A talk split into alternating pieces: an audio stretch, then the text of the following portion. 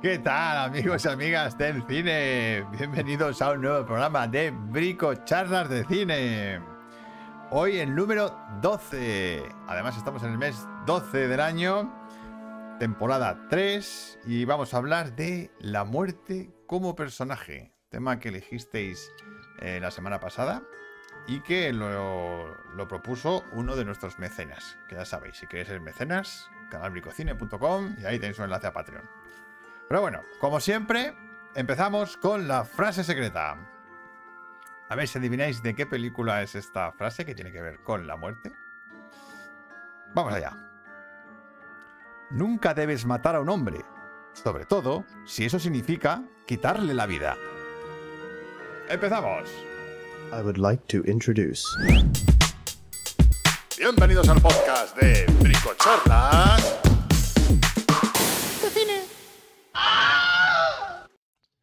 Bueno, bueno, ¿cómo está el chat? Madre mía. Eh, bienvenidos a Oscar, Guille, Laurita, Manu, por aquí. ¿Qué tal a todos? Bienvenidos. Que os habéis puesto a escribir como locos. Ya no sé ni lo que, ni lo que habéis puesto ahí. bueno, ¿qué vamos a ver hoy? Además de la muerte como personaje. Está mi hermano con su cuchitril.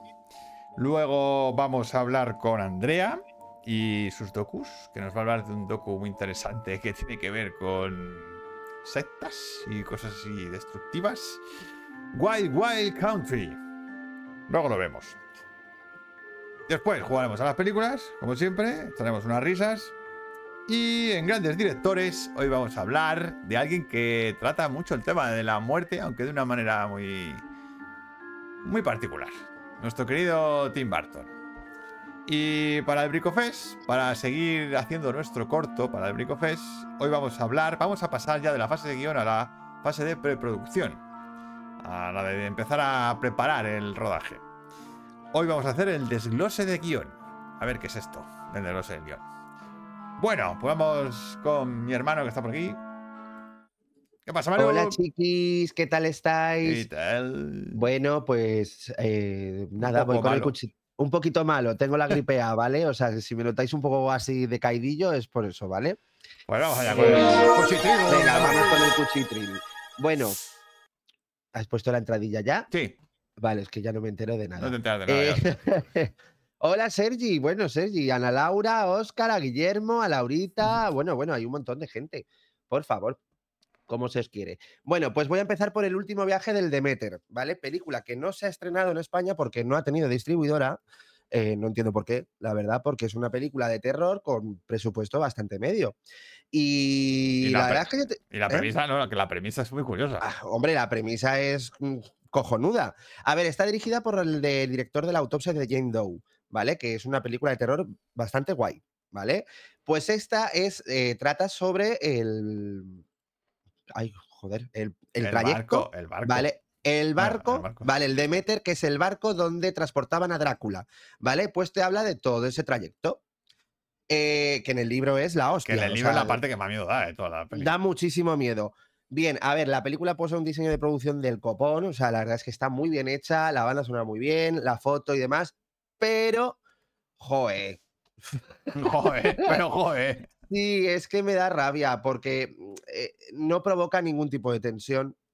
Es muy gráfica, quiero decirte, y es muy directa, que en ese sentido no está mal, ¿vale? Porque no te engaña en ese aspecto, pero miedo, miedo no da ninguno. O sea, porque la peli va muy... O sea, te muestran a Drácula ya desde el primer momento como un pedazo de bicho. Eh, no sé si tienes el póster por ahí. Sí, sí, sí vale. Eh, bueno, y en el póster ahí no aparece el bicho, pero es que en el otro, en el oficial, sí aparece. Y es que es como que no, no, no les da miedo esconderlo, ¿vale? Ya. Y, es como, ala, pues te lo muestro. Eh, ja, ja, ja, ese es el de Drácula, ¿no? Sí, Demeter, de sacar. por, favor. De sacar. El Demeter llegó a Cullera. No, yo no llego a Cullera. Estuve hablando con Botet en Cullera de esta peli que hace de Drácula. Vale, pues, pues ya os digo, me parece que, el manejo de la tensión no, no está bien aprovechada porque de verdad que no da miedo ninguno. O sea, y me dio mucha rabia. Ahora está muy bien hecha, está bien rodada. Eh, y a ver, que mola, es, bastante entretenida. Pero Javier, sí, Javier Gobotet sí llegó a Cullera, eso seguro. Em, ya os digo, está bien. O sea, se puede ver, es entretenida, está muy bien hecha. Pero si queréis buscar miedo, no es la mejor, La mejor opción. opción. Pero es verdad que posee ideas interesantes, ¿eh? O sea, tiene momentos bastante guays. O sea, eso es verdad, no voy a mentir.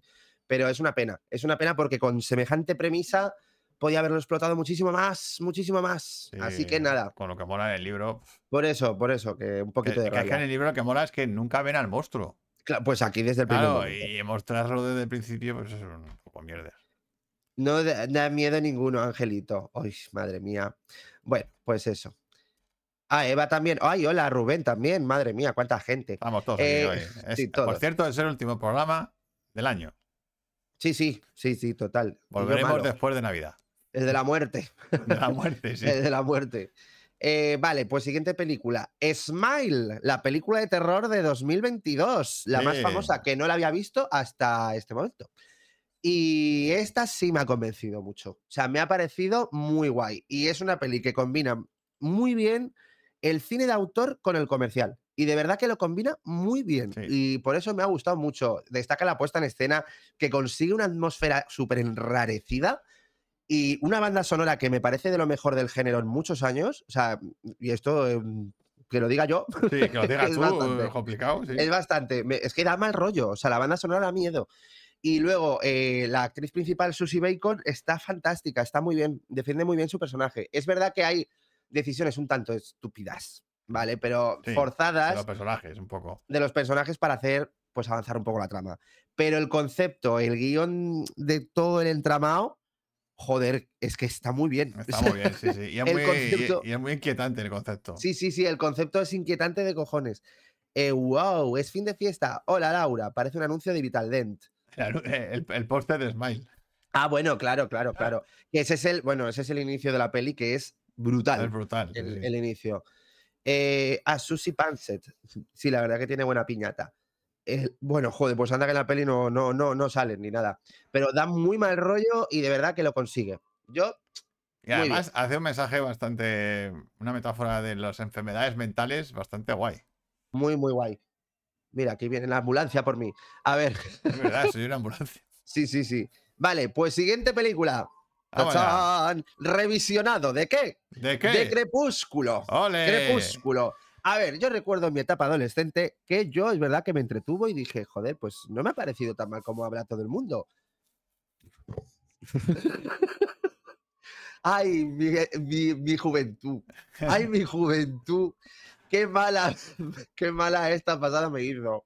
Vamos, porque la he vuelto a ver y es que es joder, Este la, qué jodidamente mala. Pero es tan jodidamente mala que no puedes parar de mirar, eso es verdad. O sea, creo que cualquier decisión de la película no es correcta. O sea, Pero es fascinante. es fascinante. Es a ver, fascinante cómo dice, lo ¿de esta hacen". hablamos hace nada? No, porque hablamos por porque se salió unas pelis, no por otra cosa. Mala a rabiar. Quiero decirte, en su momento yo es verdad que disfruté de ella, pero es que ahora la he disfrutado de lo mala que es. O sea, pero porque esta, es que no hay ninguna decisión buena. El montaje es para dar de comer aparte. La puesta en escena no tiene ni pies ni cabeza. Los actores, incluso os diría que Kristen Stewart, que, que todo el mundo se queja de, de- de la cara de, de, palo. pánfila que tiene, es que es normal.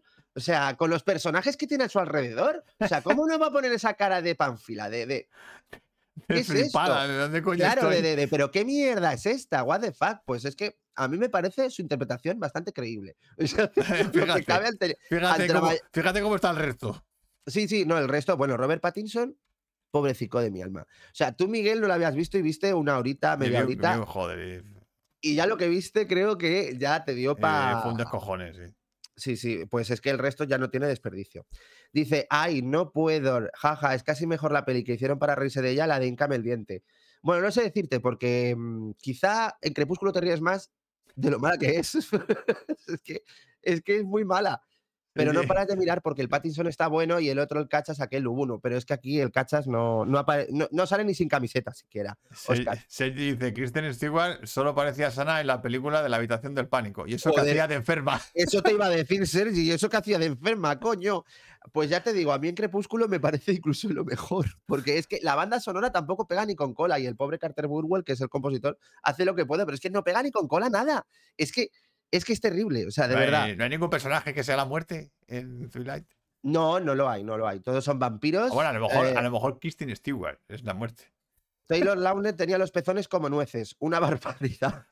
Eh, no lo sé, yo creo que reventaba melones con sus tetas, porque básicamente, em, ya os digo, malísima, pero disfrutable de lo mala que es. Yo solamente digo eso, ¿vale?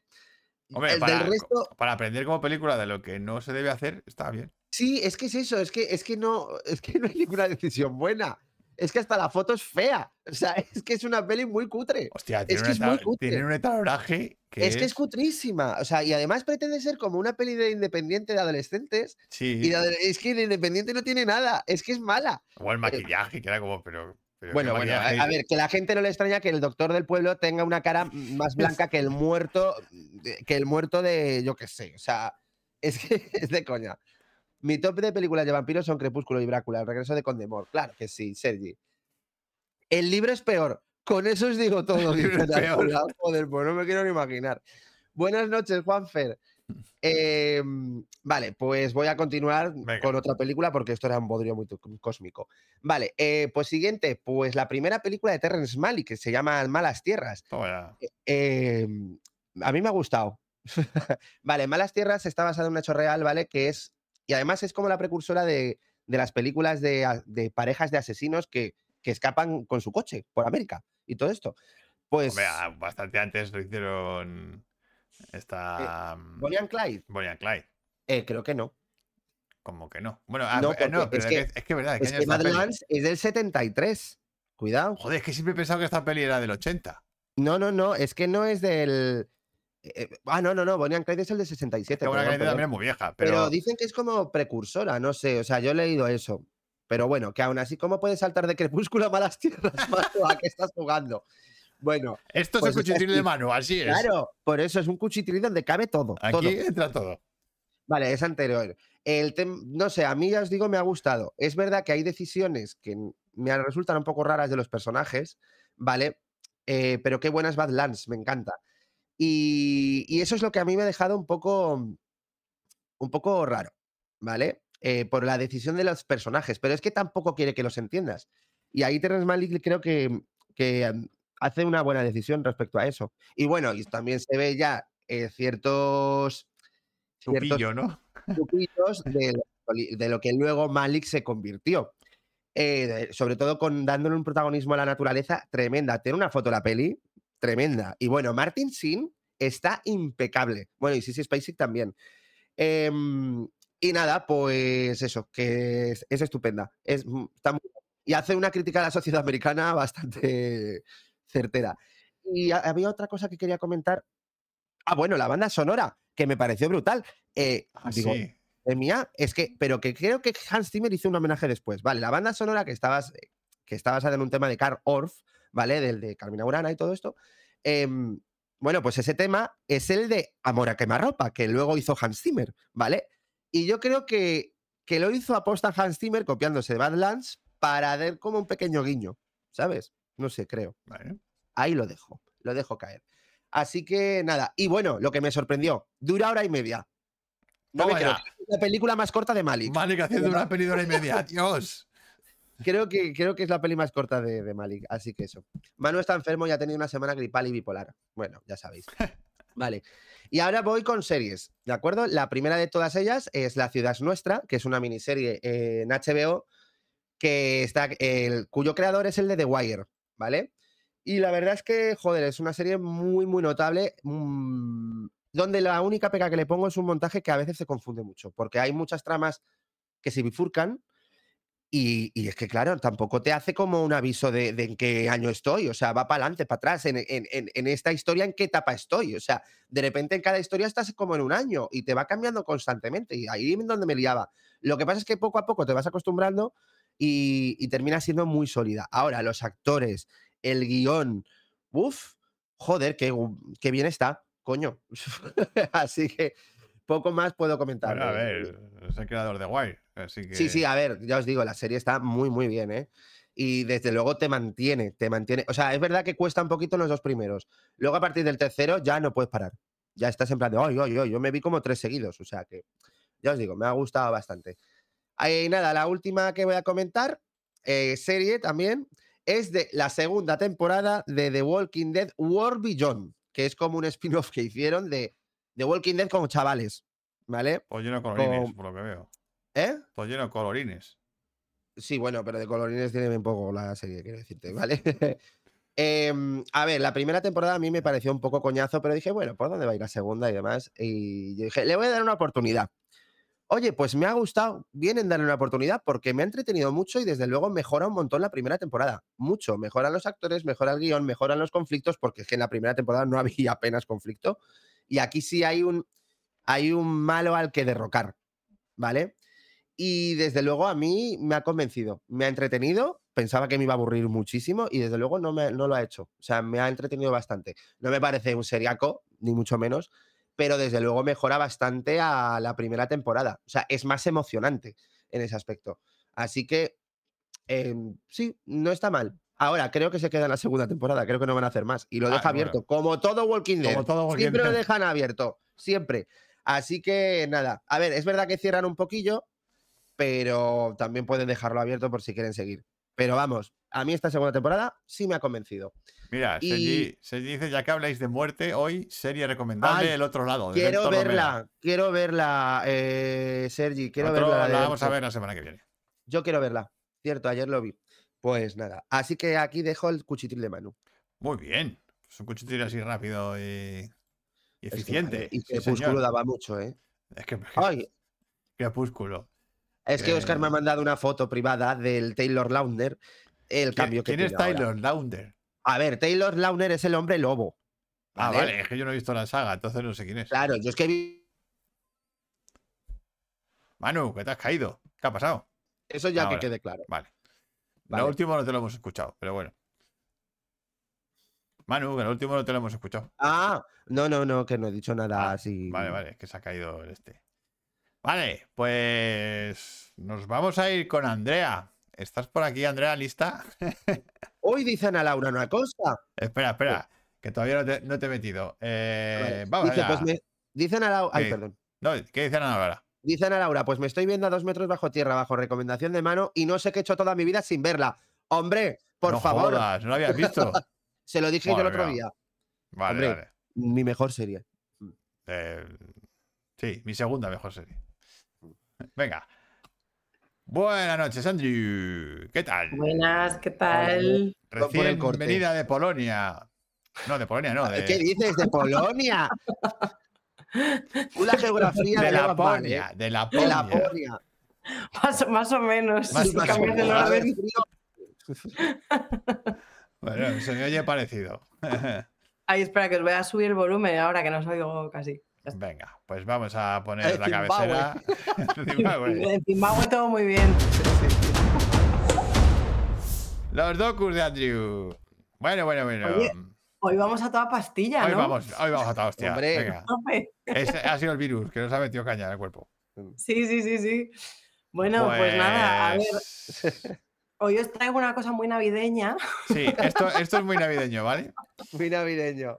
Hoy vamos Porque a hablar ¿quién de era? muerte, de muerte, sectas, destrucción, Sí, sí, sí. eh, total. paranoia, eh, así que... Crepúsculo. Que Crepúsculo. también es lo más Sí. parecido a la muerte. Esta- estamos estamos súper navideños. Todo Sí, muy sí. navideño Claro. y fraternal. Qué mejor que pasar las navidades con una buena secta. Hombre. que. Claro. O sea, bueno, no sé si esta la habéis visto. Bueno, si nos ponemos así, las navidades pueden ser una fiesta de una secta. Bueno, exacto. es que Sí, es- sí. Todo, todo está hilado. todo está hilado aquí. Pero Bueno, bueno, como, como vamos a estar muchos lunes sin venir, pues traigo Sí. seis horas de material. Claro. venga, un docu de seis navidades. horas, sí señor. Wild Wild Porque- Country. Wild Wild Country es, en realidad es una serie documental que nunca habíamos hablado de series, siempre hemos hablado de pelis, pero a mí es que me flipa, me ha flipado esta serie, es la segunda vez que la veo y, y merece muchísimo la pena. Es una serie del 2018 eh, y ya os digo, son seis capítulos, está en Netflix, más o menos de una hora, ¿vale? Y además tiene varios premios. Ay, por ahí veo que alguien lo ha visto, ¿no? Y lo ha visto sí, que le- bueno, y Ana Laura también. Vale. Bueno, bueno. No sé, ¿vosotros, ¿vosotros lo habéis visto esta? Yo no la he visto, siempre la he tenido muy pendiente, pero es que como no tenemos Netflix tampoco. Claro, es que ahora no tenemos Netflix, entonces no- Pues, Pero vamos, la tengo pendiente, ¿eh? O sea, Esta- Laurita, Laurita también la ha visto. No sé si está en otra, en alguna otra plataforma, creo, Creo que, que no. no lo sé, creo que en Netflix seguro. Pero bueno, esta, a mí esta, a ver, es verdad que me gustan mucho el rollo sectas y tal, ¿eh? Pero esta de verdad me ha flipado, no solamente porque tiene un ritmazo la serie, está súper bien contado, está todo ultra documentado, porque lo bueno que tienen las sectas es que graban mucho, Lo graban todo. lo graban todo. y, y en esta hay una labor de documentación y, y cómo hilan que es brutal. Y aparte, el guion me parece brutal, porque Mm. todos los capítulos terminan con un, bueno, con un Cliffhanger. de hecho, eh, que flipas. O sea, que es que te- tienes que ver, aunque sea el principio de la siguiente, aunque te tengas que marchar. O sea, es Eh, increíble. perdidos. Pero bueno, por, por- por hacer una sinopsis rápida, eh, intentando no hacer spoilers como hago siempre.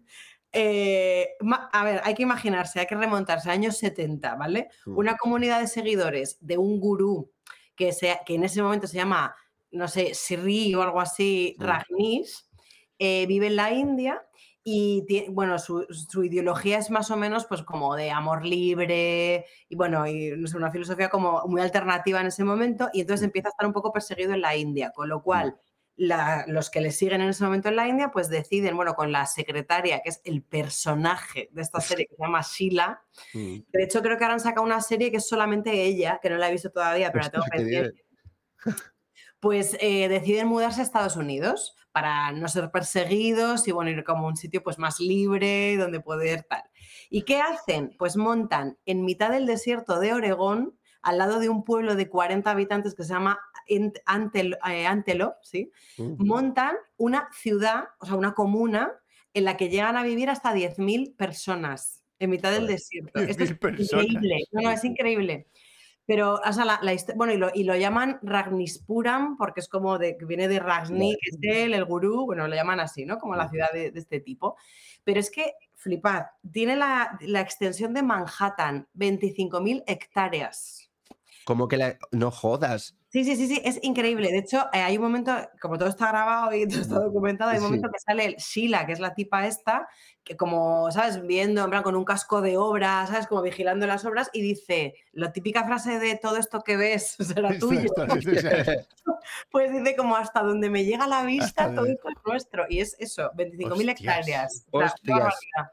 Pero la historia no solo eso, es que eh, por- deciden contratar, vamos, no contratar, deciden meter en, en el ajo a las mejores, los mejores arquitectos, diseñadores, urbanistas, eh, artistas, eh, ingenieros. O sea, montan una ciudad con su propio alcantarillado, con su propia, bueno, con, con su sistema de luz eléctrica para 10.000 personas, con un centro comercial, pizzería, mm, sala de meditación que caben pues toda esta gente, helipuerto, o sea, una barbaridad. Helipuerto.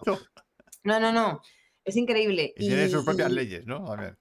Sí, la historia es que se, se- mm, lo que ellos hacen es que por lo visto en Estados Unidos hay una ley por la que dicen que si hay 160 ciudadanos que se ponen de acuerdo pueden fundar su propia ciudad. Y entonces, porque- y, bueno, y abogados, por supuesto, Claro. también. Esto es como los Sims, o sea, que tú dices, venga. Y entonces pues deciden constituir su propia ciudad y la llaman así. Y entonces, claro, es legal.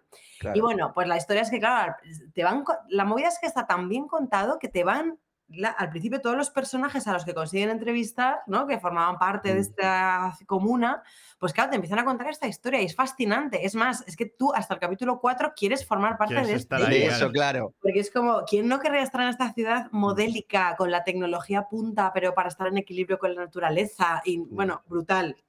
La cosa empieza a torcerse cuando ves que todos van vestidos de rojo. Solo pueden ir vestidos de rojo, granate o, o rosa.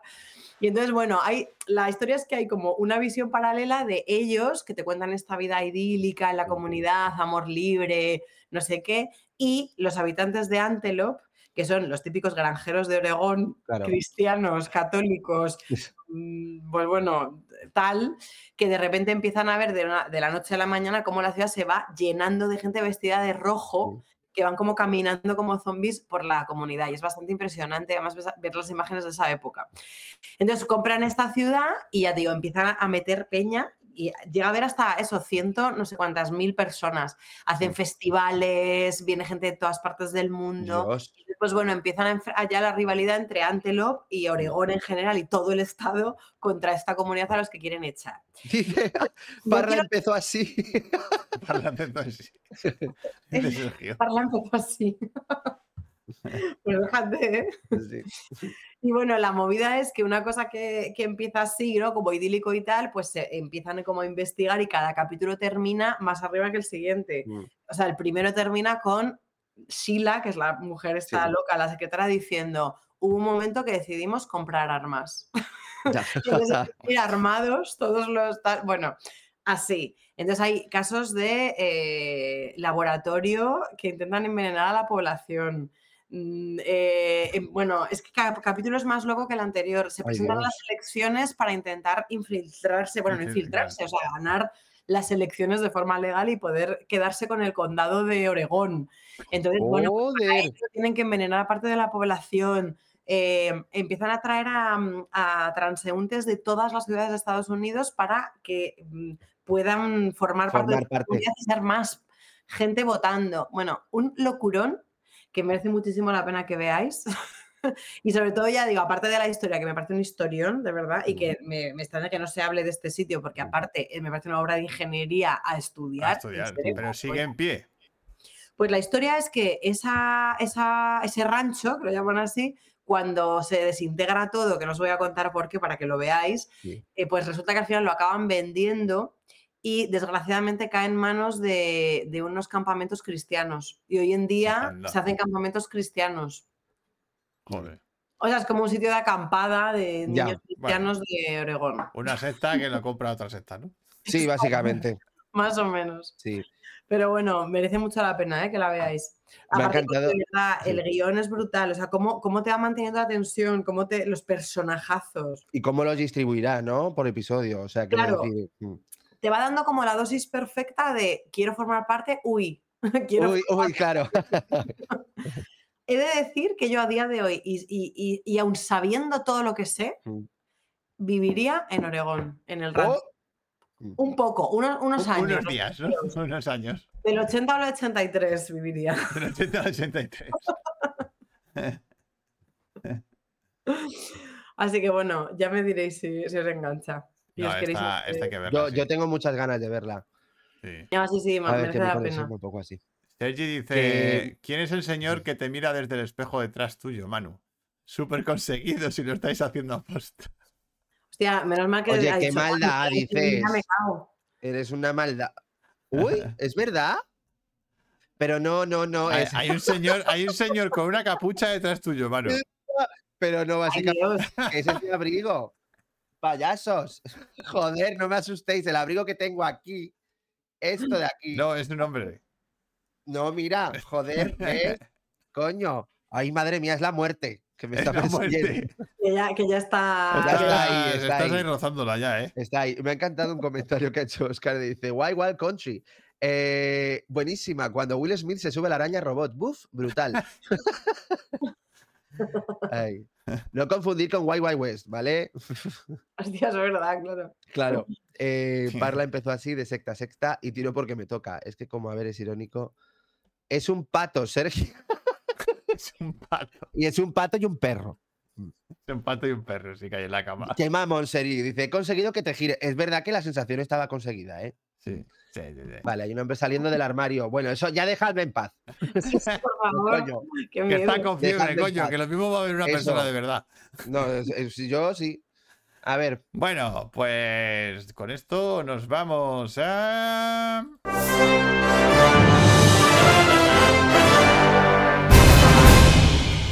Jugamos a las A ver. pelis. hoy puedo Venga, hacer cualquier delirio. venga.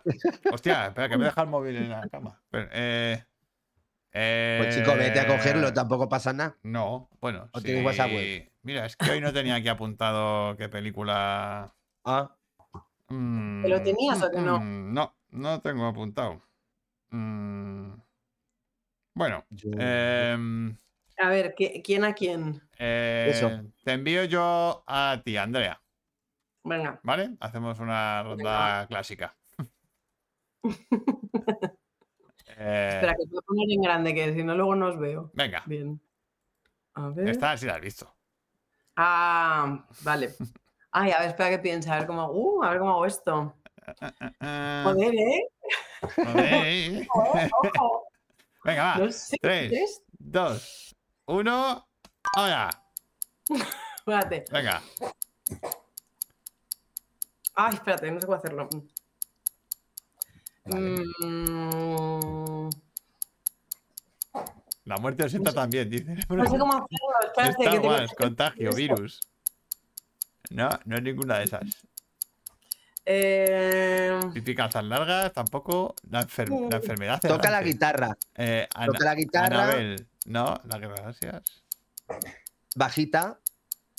mm, no sé cómo hacerlo, te lo juro. vi- Vikinga, bajita. Mm, Uy. Un demonio. No. No tengo nada por aquí. El Eh, atrezo, te falta el atrezo. claro, es que me falta todo el atrezo para hacer esto. Virus. Anabel, la guerra de las galaxias.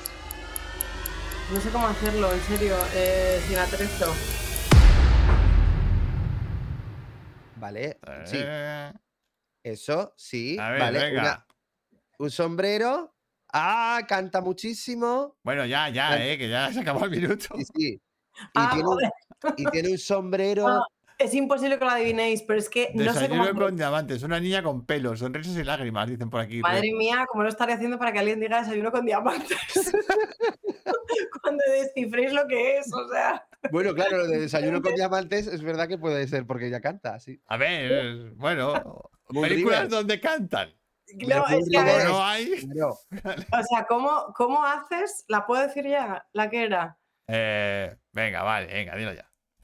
¿Cómo haces esta? Coco. Es que no sé, o sea, era, era un gorro mexicano, era una- que Coco era. Hostia, es que Coco es difícil, ¿eh? Coco no Claro, estaba no intentando hacer un mariachi y luego Sí. una, una Catrina, pero es como, no sé cómo hacer una Catrina si no. Ostras, es difícil. No tengo Ah, Sí, sí, era, era complicada, ¿eh? Bueno, pues tú una capucha. Joder, pero ni aun con capucha, ¿eh? Claro, porque el niño toca con. va con una capucha. Porque se pone una capucha por, para que no se le vea el pelo y. Hostia, eso no me acordaba. Yo me acuerdo de Coco, de la. Bueno, y del rollo, ¿no? De- pero, joder, no sé. Tengo que dar clases de interpretación desde que hago esto, ¿vale? Que no, ve, a ver. Joder, lo de cantar con la guitarra, la, la, la, la. No ha estado mal. Sí, pero desayuno con diamantes, me han dicho, ¿vale? O sea, sí. Ah, Bueno, han, dicho- han dicho A peores, ver, han dicho Adriu peores, ¿eh? Sí, Adriu Herbu va con gorro y es verdad que dices tú, bueno, cantando con la guitarra, Moon Que River, han no dicho sé, la monja. También. la cofia. Y pipi Venga, calzas largas y contagio. Hubiera molado que tuviera justo un coco aquí, ¿no? Bueno, eh, envíale tú, No. Andrea, a mi hermano. Te iba a decir Vale. el quinto elemento, dice Juanfe. La diva. El, El quinto, quinto elemento. elemento, ¿Y eso por qué? Por la que canta. La que canta. Ah. Mm, Venga, Manu. No sé si esta la habréis hecho. Creo que no. A ver. Bueno, si no, que te lo diga mi hermano. Si lo Vale. has hecho, ¿no? Eh, ¿La tienes, Manu? La tengo. ¿Sí? Venga, 3, 2, 1. Ahora. Full Monty, dice. Hostia, ¿Qué es? yo ya sé lo que es, pero no lo voy a decir. Contagio. dice. Contagio, dice. Pero, pero, Oscar. Full Monty. Vale, Ana Laura, El silencio de acertado. los corderos. Ya Ratatouille. está. Ratatouille. Ana Laura, has ganado. Claro, si te lo va a decir todo el mundo. Hostia, qué buena. Pues a mí no se me ocurrido hacer eso. Ya sé que, que es icónico, pero claro. Sí, sí. Claro, muy- El buen Chianti. Dicen, repite que no lo he visto. Repite, Otra repite, vez. Manu. Venga. Venga, Era tiempo, era tiempo. ya está. Eh, eh, La verdad es que parece más una rata que lo que hace Sí, para él. comas un ratón. Oye, pero no lo he hecho. Antes lo he hecho sin sacar tanto los dientes. Y co- comí sus cigarrillos con un chantilly. Un Chianti, como un buen Chianti. Vale. A ver, espera, la cuenta atrás. Para, para. Ahora, ya está. Vale. Ah, dice, a mí me sigue pareciendo ratatouille. Coco. Todo el mundo, Coco. Venga, ahora mi hermano me envía a mí, ¿no? Venga. Sí. Venga, Manu, ¿qué me envías? A ver, que tú siempre me jodes, vivo. Sí, los tuyas son chungas. Pero es que, cabrón, a ver. es que esto no, La conoce todo el mundo. a no, mí no me vale. perdona, no la conoce todo el Mis mundo. cojones. Mis cojones, que no la conoce todo el mundo. Otra cosa es que tú no la hayas querido ver, pero la conoce todo el mundo. Joder, no sé ni lo que hacen la. Bueno, A ver, ¿sabes de qué va? más o menos, pero. A ver. Eh, que me ponga. A yo. ver, bueno, que si no te pongo otra. No, no, me pongo aquí. yo qué sé. No, que si no te pongo otra. Pero que. qui- eh, Dame las dos y yo elijo. Te Me va a encanta parecer que la igual de gente esté difícil. diciendo ya pelis. Pues con lo- el diario de Noah, dicen por aquí. A ver, dime. Joder. Espera. ¿Ves? Ah, ah, a ver, elige. Vale, venga, va. No sé cuál vas a Ahora hacer. no ¿eh? sé, ah, tú no sabes cuál voy a hacer. Em, Vale. eh, tres, eh, a cuenta atrás. Vaya.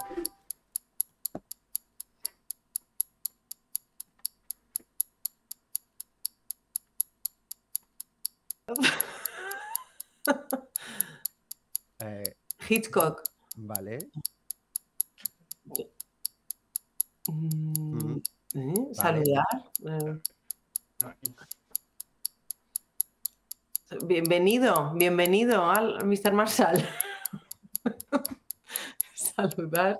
A ver, está intentando hacer el título, ¿vale? De la ¿Tú? peli. Ah, el ahor- muerto, el. El muerto eres tú. Matrix. Te presento a Hitchcock. Te presento a Hitchcock. Ahorcado, no. No. Ay, vale, eso sí, venga. ¿Qué corbata? Mm, cade- mm. Es que no tengo esto. La, la- corbata de la muerte, dicen por aquí. No, no. el tiempo. Lío la ¿Quién ha hora de la muerte, un saludo de muerte. ¿Quién mató a Harry? La corbata de la... Yo, yo mismo, Kennedy. Ja, abre los ojos, diva. La muerte sienta también sotana. Yo, yo No, mismo y Kennedy, dice Rubén. señor monstruo, no. Nadie ha acertado. ¿Qué ha pasado, Manu? Que no te veo. Ah. Sí, ya, ya. sí. Sí, sí, sí, que te ha sido un momento. Ah. La Vale, corbata me de la muerte. No es ninguna de esas. Bueno, ¿Cuál? he estado cerquita. Matrix, Sotana. Sotana. Eh, a ver, es que es muy cabrona, tío. A ver, es cabrona. Es que así he empezado por el título y el título es muy cabrón. O sea, te has ido a lo más difícil, yo creo. Es que la peli, no me acuerdo. ¿Y la peli qué quieres que haga? Si, si no hacen nada en la puta peli, es un rollo. ¿La peli? Ah, que no la, peli a mí me pareció un coñazo. A ver, Pero- es un coñazo. Eh, a ver, es. Dilo. ¿Conoces a Joe Black? ¡Ostras! Pero a que sabe todo el mundo cuál es. Todo el mundo. Pero, eh, bueno, a mí me la pones y no sé qué hubiera hecho. ¿eh? O sea, un tío trajeado con corbata que iba matando y Hostia. conociendo gente. Claro, todo el mundo, hostia, joder, joder. Pues claro. Ah, joder, joder, Pero- joder. Me, me encanta entonces, ahora estoy pensando en lo que has hecho como de... No, Sí, sí, de conocerse. Es que me ha encantado, claro. Cuando he empezado así he dicho, digo, te estás yendo lo más difícil. No, o sea, sí, claro, digo, sí, dos personas que se conocen, que se dan la sí, mano. sí, No, eso estaba bien. te tenías que Bueno, haber no, lo del, pelo, lo del pelo quería hacer que era Brad Pitt. de Brad Pitt. Ya, Pero, claro. pero claro, claro. digo, si la peli va con el pelo corto. ¿No? Ya, bueno, pero va muy guapo. O sea, Pero que va muy decirte, guapo, haber sí. hecho como de guapetón. Ni a voleo el acierto. Dice Sergi, te tenías que haber dejado atropellar dos veces. Hostia, es que no me acuerdo de esa escena. No, yo tampoco me acuerdo de esa peli. Ah, ¿Les atropellan dos veces? Que no, me Claro, no tiene un accidente de coche que dices tú, bueno, bueno, bueno, qué salvajada, por Ay, No me favor. acuerdo, si es que la vi hace mucho. Si es que no... Brad Pitt vestido se queda en nada. Bueno, pues, Pues, nada, eso. pues esto ha sido las últimas películas. Las últimas películas del año ha sido un poco desastre. A ver, la peli es un coñazo, porque son tres horas de peli. Mm. Joder, se me hizo a mí eterna esa peli. No sé. Que chupe- Ay, mira, chupeteando una cuchara, que es lo que sale todo el rato, es verdad. Cierto. Sí, es verdad. digo, es que no me Pero bueno, que le gusta este de mantequilla. Pero el resto es verdad que no pasa nada, son tres horas de peli. No, no, Ay. bueno. Bueno, Pero bueno. Bueno, oye, pues, Feliz Navidad, que yo ya no. Bueno, no- igualmente, Andrea. Igualmente. ¡Feliz año! Que Feliz año. Que pases buenas fiestas y nos vemos el año que viene, en Eso, 2024 un ya. Un besito a todo el mundo. Venga, Venga, un besazo. Chao. chao. Adiós. Chao, Andrea. Bueno, pues nosotros aquí nos vamos al tema de Oh, hoy. Solamente lo ha acertado una ha acertado hoy Ana Laura. Hoy, hoy solo está. aceptar a Laura, ya está. O sea, ha sido un desastre total. Lo voy a apuntar aquí, Analau, ¿no? Mm. Analau. Ah, Brad Pitt con ya. cara de ictus tres horas. Es que total, Sergi, total. Brad Pitt chupeteando tiene su cosa. A ver. Bueno, pues hoy vamos. Al tema. Hoy hablamos de la muerte como personaje en el cine. Qué tema más interesante. Y antes, quiero hacer unas cositas, porque esto lo voy a hacer a partir de ahora. Eh, voy a hacer una breve introducción del tema. ¿Vale, Manu? Ah, mm, Vale. vale. Ah, dice, ah, vale. Que si el programa no es largo, no os preocupéis, que es más largo todavía. No, solo un, poqui- solo un poquitito de. De esto, de, de- del tema que vamos a tratar. Una introducción. ¿Vale? Pues vamos allá. Desde los primeros días del cine, la muerte ha sido retratada de diversas maneras, desde el oscuro y misterioso hasta el cómico y humanizado. Directores visionarios han explorado la representación de la muerte como un personaje, utilizando esta metáfora para reflexionar sobre la vida, la mortalidad y la condición humana. En películas emblemáticas, la muerte ha asumido roles que van más allá de la simple recolección de almas, desafiando a los protagonistas en juegos de ajedrez existenciales o personificándose en figuras excéntricas y melancólicas. Este enfoque cinematográfico ha influido en la percepción pública de la muerte, convirtiéndola en un símbolo complejo que va más allá de su naturaleza inexorable. La influencia de la representación de la muerte en el cine se extiende más allá de la pantalla, permeando la cultura popular y generando reflexiones sobre la mortalidad. La fascinación del público con la figura de la muerte en el cine refleja la necesidad humana de comprender y aceptar lo inevitable. Además, esta representación ha dejado su marca en diversas formas de expresión artística, desde la literatura hasta la música, contribuyendo a la construcción de un imaginario colectivo en torno a la muerte. En resumen, la representación de la muerte como personaje en el cine ha evolucionado, pasando de ser una entidad temible a un símbolo complejo que refleja la riqueza y complejidad de la experiencia humana. A través de sus diversas encarnaciones en la pantalla, la muerte ha trascendido su papel como mero catalizador del fin de la vida para convertirse en un elemento perdurable en el vasto universo cinematográfico y en la mente del espectador. Bueno, pues esto es un poco la muerte en el cine. Vamos a nuestras pelis. Que bueno, para nosotros son las más emblemáticas de este, de este tema. Bueno, yo la verdad de lo que has dicho, poquito va. A ver, bueno. ¿Por qué? Alguna cosa hay, pero bueno, Bueno, De ya, mi muerte. Ya, ya veremos, ya veremos. bueno, bueno. Empieza tú, venga, Anu. Pues bueno, voy a empezar por mi número 3.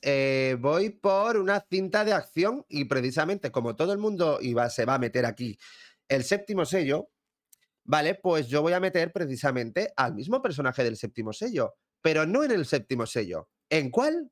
En el último gran héroe. es el mismo.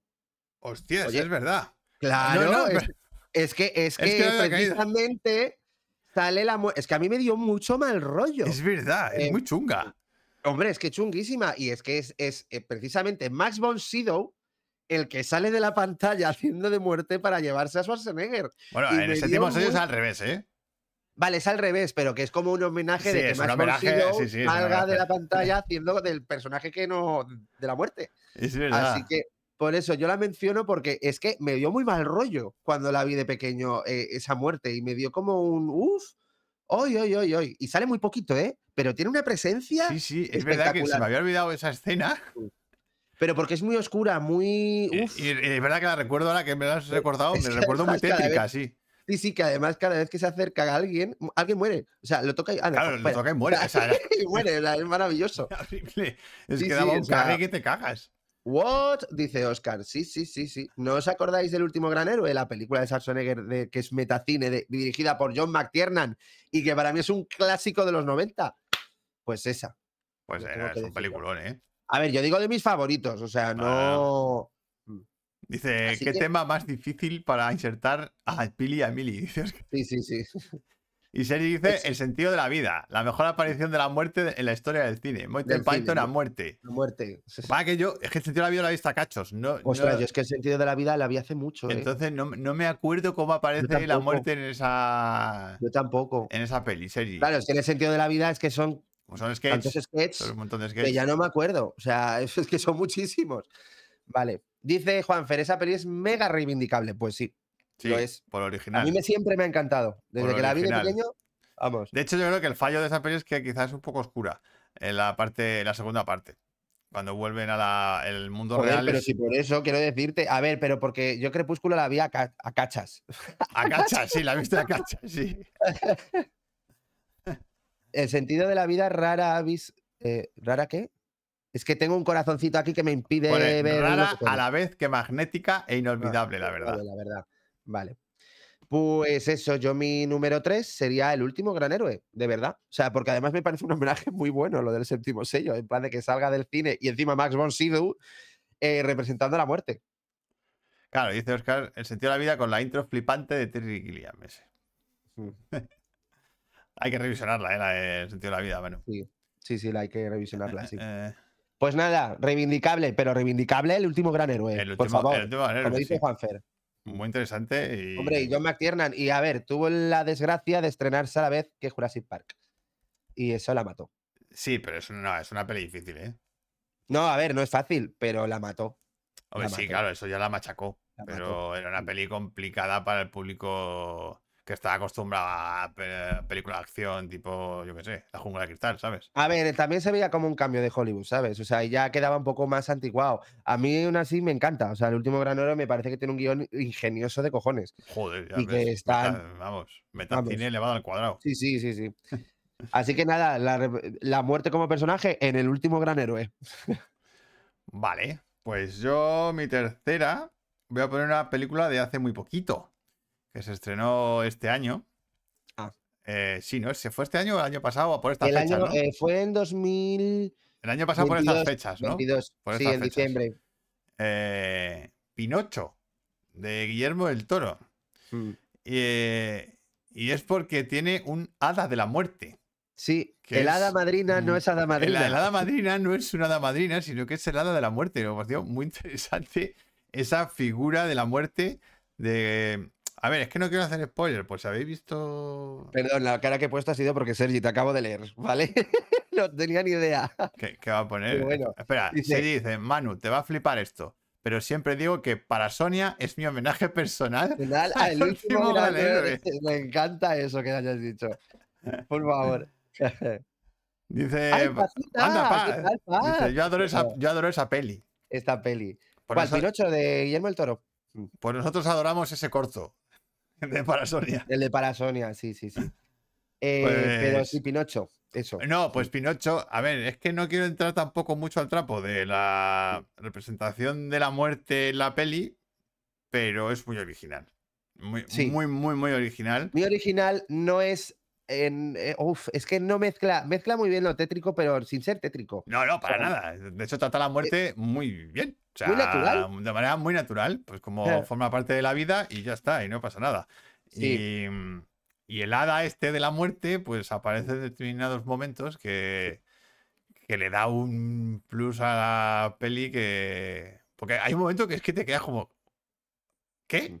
O sea, Sí, como, sí, sí, "What total, the yo fuck?". también- me quedé flipando diciendo, ¿cómo? ¿qué, ¿Qué ha qué pasado? o sea, sea, y, y luego ya ves por dónde quiere ir. Sí, sí, además todo el tema del, del reloj de arena y de... El dise- El diseño mola un huevo de la muerte también. Sí, sí, el diseño mola mucho. Bueno, pero que no solamente eso, que tiene lacayos. O sea, y son y- los bueno, conejos, exactamente. Que tiene ¡Los conejos! como, a- como ahí, como si pequeños trabajadores de la muerte. Sí, sí, es fantástica. Ah, me- mm, de los últimos mm, personajes que he visto de la muerte me ha parecido el más original. Mm. El que más me ha sorprendido. Porque no me lo esperaba para nada, y menos aún en Pinocho. Ya, en. Pinocho, en Pinocho. Claro, Así que no quiero contar lo que hace, Ya. porque si no destripo un poco la película y, joder, si no la habéis visto, pues Eh, no Bueno, tenéis que verla. va a molar porque, mucho. fíjate, yo para decir, digo, pues creo que está en el top 3 de Guillermo del Toro, ¿eh? De su filmografía. O sea, que ya es decir. Y yo está de las mejores pelis que vi el año pasado. O sea, bueno, sí, este sí, año. para mí también, ¿eh? Claro, O sea, vimos este año al final. Ya, bueno, pero yo la consideraría del año pasado porque se estrenó el año pasado. Claro, del año pasado, pero, sí. O sea, pero bueno, que sí, muy buena. O sea, preciosa. Qué maravilla de película. Así Así, que que, es, esa visión de la muerte que hace Guillermo del Toro aquí parece de las más acertadas que he visto últimamente en el cine. Sí. Y de las más bonito. originales. Así que. Pinocho, de Guillermo Pinocho. del Toro. Sí. Bueno, decir la vuestra pues, también en el chat. Eso. a es que no hay tantas, ¿eh? No, es que no hay, no hay tantas. es- No hay tantas. Vale, a ver, han dicho el sentido de la vida. El, dice el señor March está que se sale la muerte de vacaciones. Yo esa no la he visto. Yo no la he visto, pero, a ver, a ver, yo no he visto la de la muerte, pero sé cuál es, ¿vale? Es una peli de muy antigua. Eh, pero, eh, ¿conoces ¡Ay, yo? es verdad! Lo que ha dicho Sergi. Un momento, a ver, voy a ir a, voy a, ir a beber agua, ¿vale? Un momento, que necesito un vaso de agua, que me, me muero. Vale, dice Sergi, me flipa una imagen de la muerte brutal en el cine, aunque al final se descubría que no era la muerte. El fantasma asesino de Agárrame esos fantasmas de Peter Jackson. Es, esa la verdad es que está muy guay. Pues es un juego ahí de, de personajes muy interesante. Dice, lo digo porque cogía la, la típica imagen de la guadaña, que es la típica imagen que tenemos de, de la muerte en el cine y en la novela y en Ay. todos estos sitios. ¿Qué haces con la mascarilla? Vale. A ver, es verdad lo de la muerte, pero es que no es la muerte en sí, eh, lo de agarrarme esos fantasmas. Claro, lo que dice Sergi, que es que parece que es la muerte y no lo es. Pero no lo es. Claro. O sea, ahora la figura es la hostia. La figura está guay.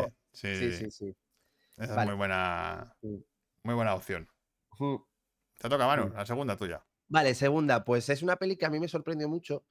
A ver, no es que sea la panacea, ahora es drama.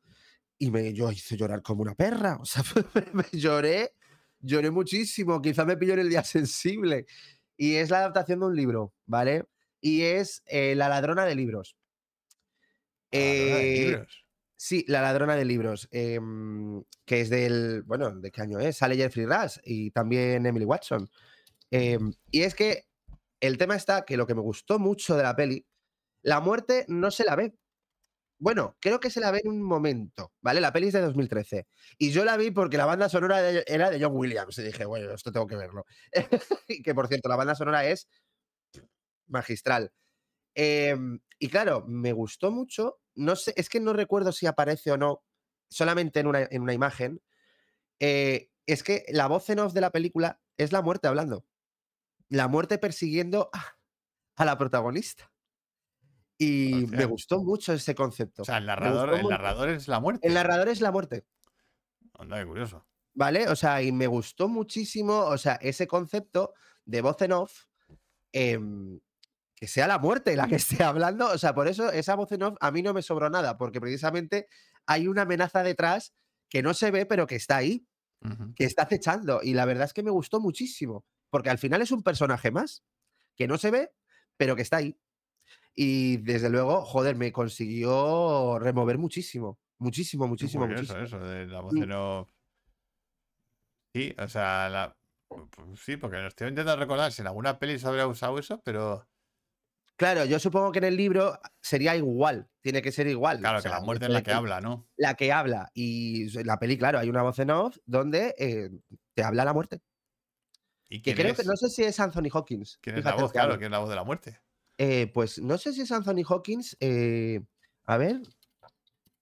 Eh, voy a mirarlo, ¿eh? Em, es que no lo sé. De libros. A ver, voy a mirarlo. Mm, no. no me aparece nada. ¿Quién A ver. No sabemos quién es. Pues no, yo no sé quién es, la verdad. Actriz, actor, no, no tengo ni puta idea. A Pues ver, nada. yo creo que es Anthony Hawkins, porque tiene una voz muy, muy potente. Es la muerte de pero- verdad. Sí, no sé. Pero vamos, ya te digo, me pareció muy, muy curioso, me pareció una propuesta bastante original respecto a eso.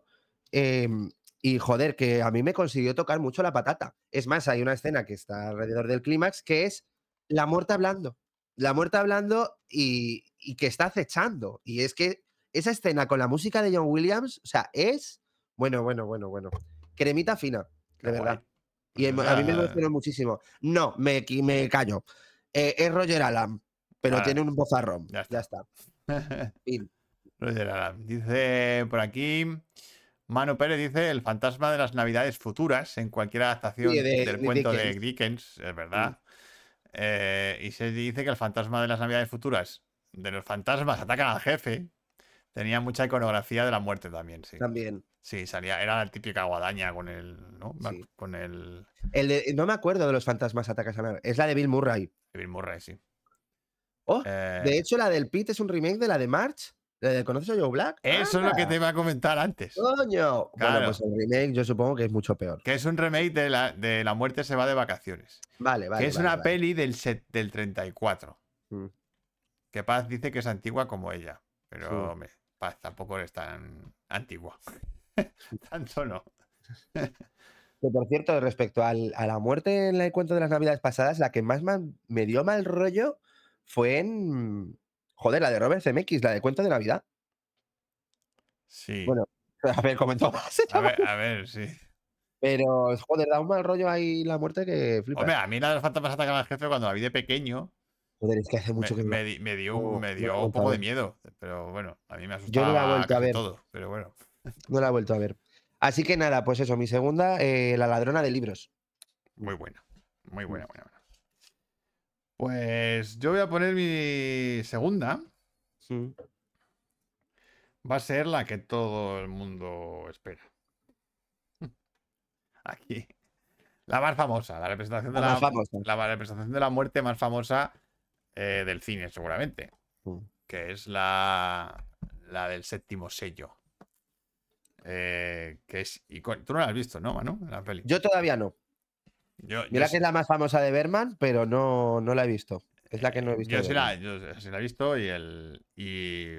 Hostias, es que impactaba bastante en su, su escenografía, su manera de moverse, su. Sí.